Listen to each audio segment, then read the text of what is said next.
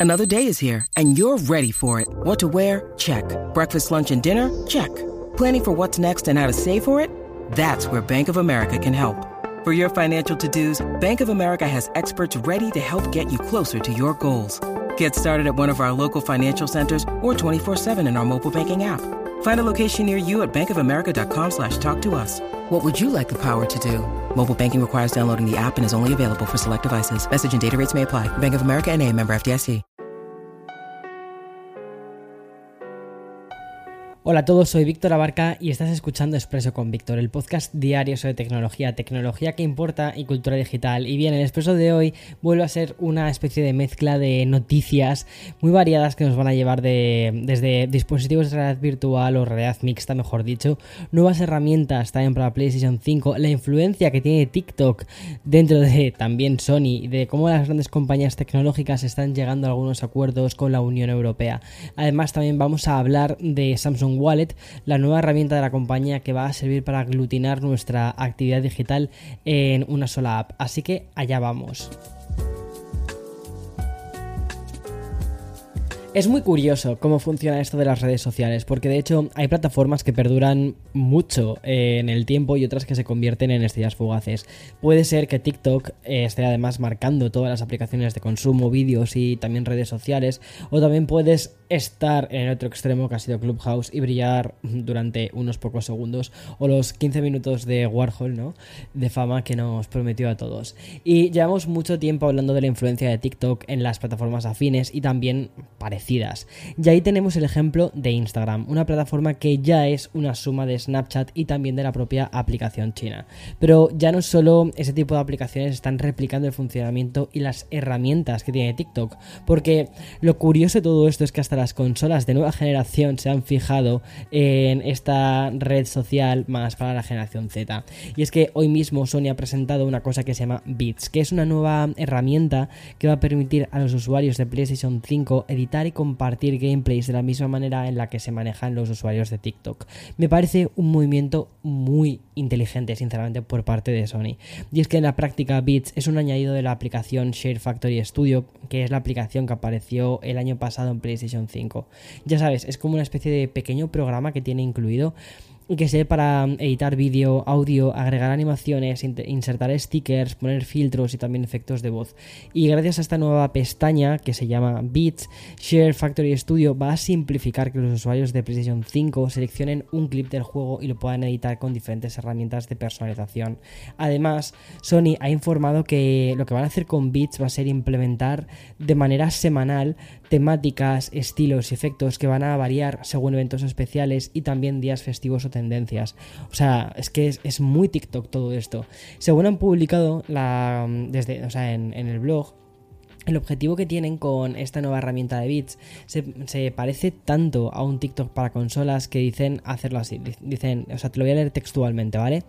Dicen hacer que sea súper fácil y divertido que los jugadores de PlayStation crean y compartan vídeos de juegos de formato corto para compartir logros geniales, bromas, acrobacias y cualquier otro tipo de contenido llamativo. En definitiva, a ver, bits eh, no va a ser eh, tanto para simplificar la edición, sino más bien para que, para que sea más fácil convertir convertir los gameplays de los usuarios en memes o en pequeños virales que se terminen compartiendo en las redes sociales.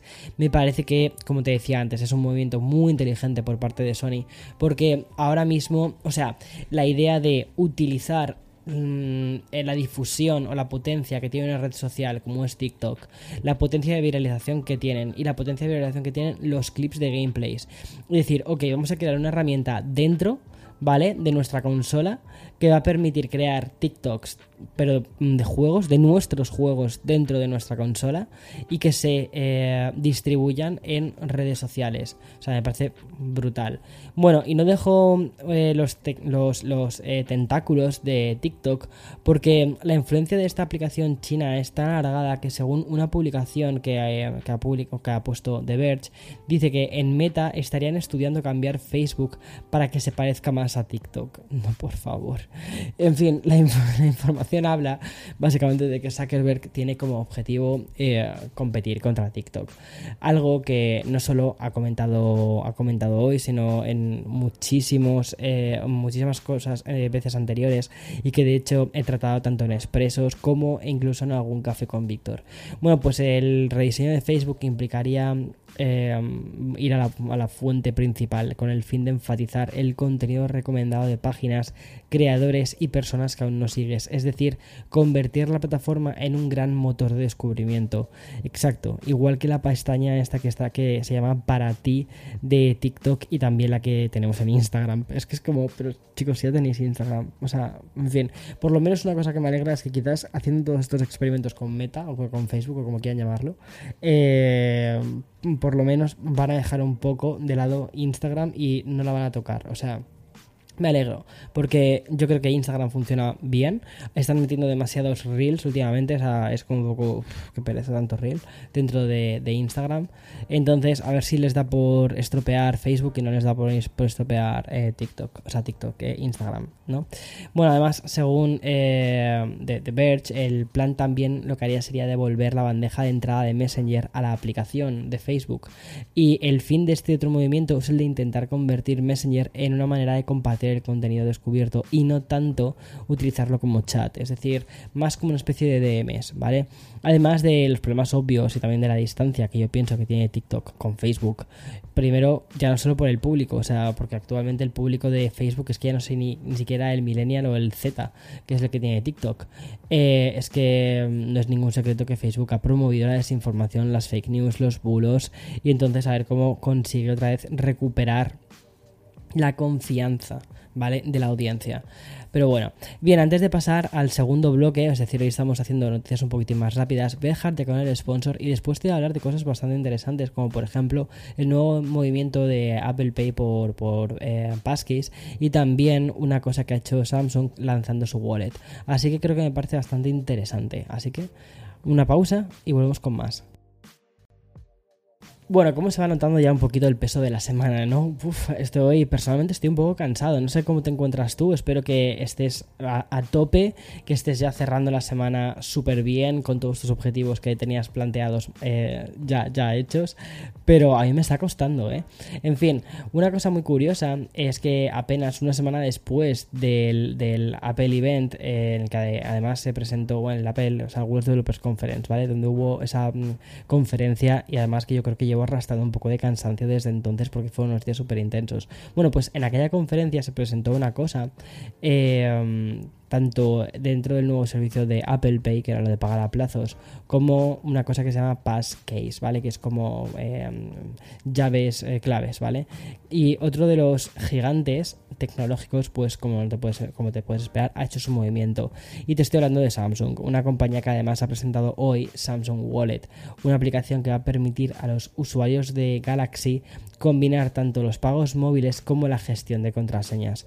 Básicamente lo que ha hecho Samsung es unificar en una sola herramienta gran parte de tu identidad digital. Es decir, Wallet va a disponer de toda la información, ya sea de tu tarjeta de crédito como de otros datos digitales que pueden ser, por ejemplo, las credenciales para iniciar sesión en aplicaciones y también navegadores. De esta manera no solo vamos a simplificar en principio nuestra actividad en el teléfono, sino que también, y digo también en principio, tendríamos un mayor control, o al menos un control más inmediato.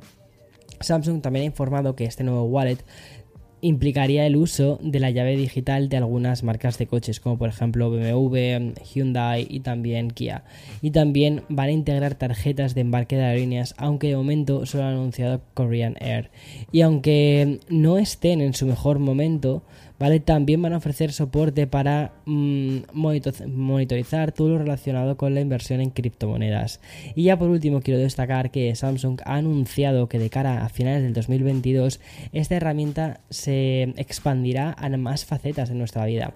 Por ejemplo, almacenar identificaciones digitales como las tarjetas de estudiante o el carnet de conducir.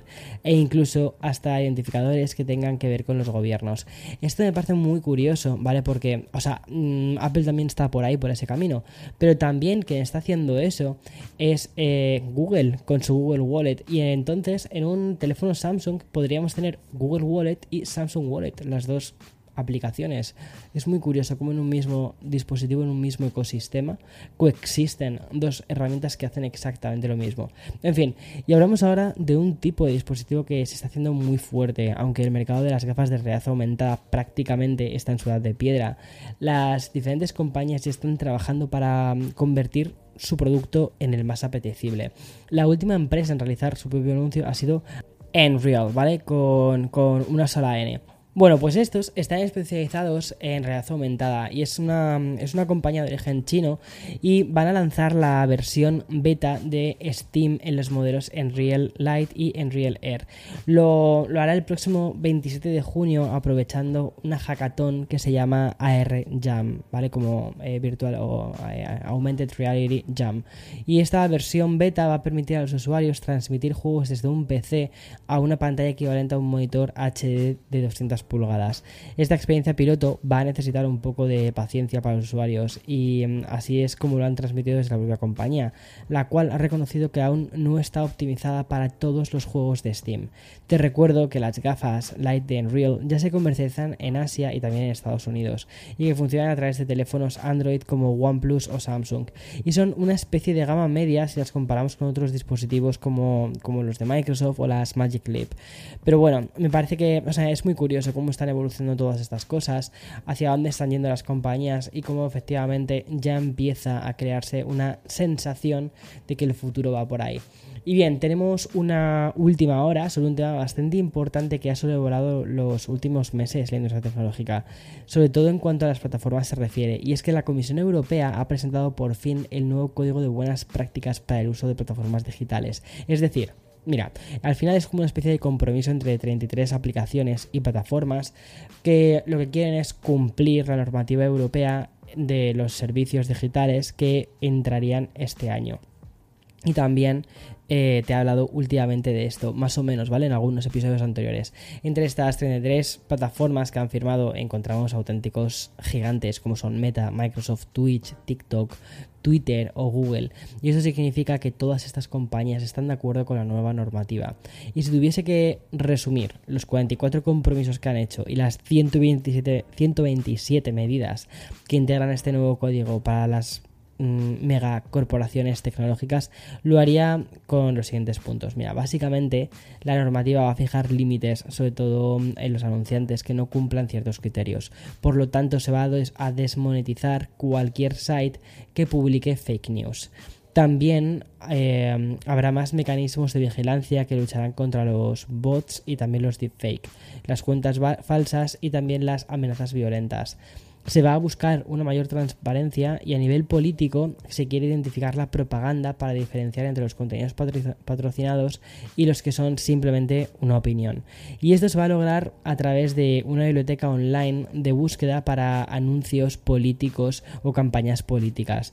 En el fondo, todo este nuevo código de prácticas sobre la desinformación es dar más herramientas a los usuarios eh, sobre las o el, o el, mejor dicho, en las propias plataformas, ¿vale? Para que puedan hacer un uso de la información que están viendo y que sean mucho más críticos con la información que están viendo. Al final, como ves, no ha sido tanto, o sea, se esperaban cosas medidas muchísimo más gordas y tal, y al final ha quedado todo bastante relajadito. Y voy a acabar con una noticia que no sé si etiquetar como sorprendente o como un ya lo veamos venir. Y es que ante la aparición de tantísimas herramientas online y aplicaciones, Adobe pues ha ido viendo cómo Photoshop perdía parte de su reinado. Y quizás por esto, y teniendo en cuenta que goza de un catálogo casi infinito, ya está probando una versión gratuita de Photoshop. El programa de edición de fotos, que yo creo que es uno de los programas de fotos más famosos que hay.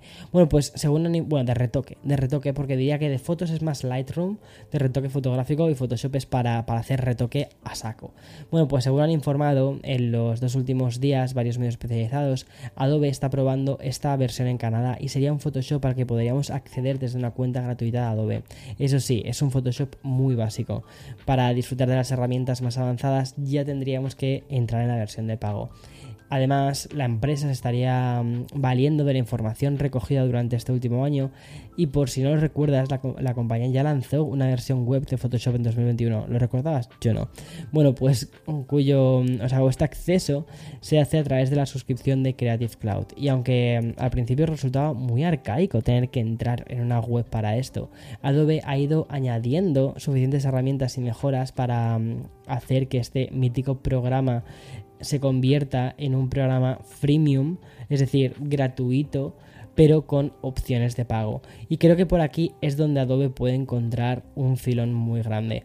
Ahora bien, creo que uno de los grandes problemas también de Photoshop es la competencia que tiene. Y ya no solo me refiero a los programas que por una fracción de lo que pagas eh, te hacen prácticamente lo mismo, sino que es que hemos encontrado aplicaciones brutales. O sea, eh, Pixelmator, por ejemplo, en el iPad es una aplicación brutal y que cuesta una fracción de lo que cuesta Photoshop. Entonces, ahora mismo para mí es muy difícil justificar Photoshop. O sea, lo tengo instalado, pero es que es muy difícil justificarlo. Al final, te lo juro, uso mucho más eh, eh, Pixelmator y Pixelmator Photo que esta otra. Pero bueno, en fin. Eh, para gusto de los colores y entiendo que hay muchísimos profesionales que están acostumbrados a usar Photoshop y que en el entorno profesional se usa Photoshop. En fin, hasta aquí el episodio de hoy. Mañana más y mejor. Así que nada, chao, chao.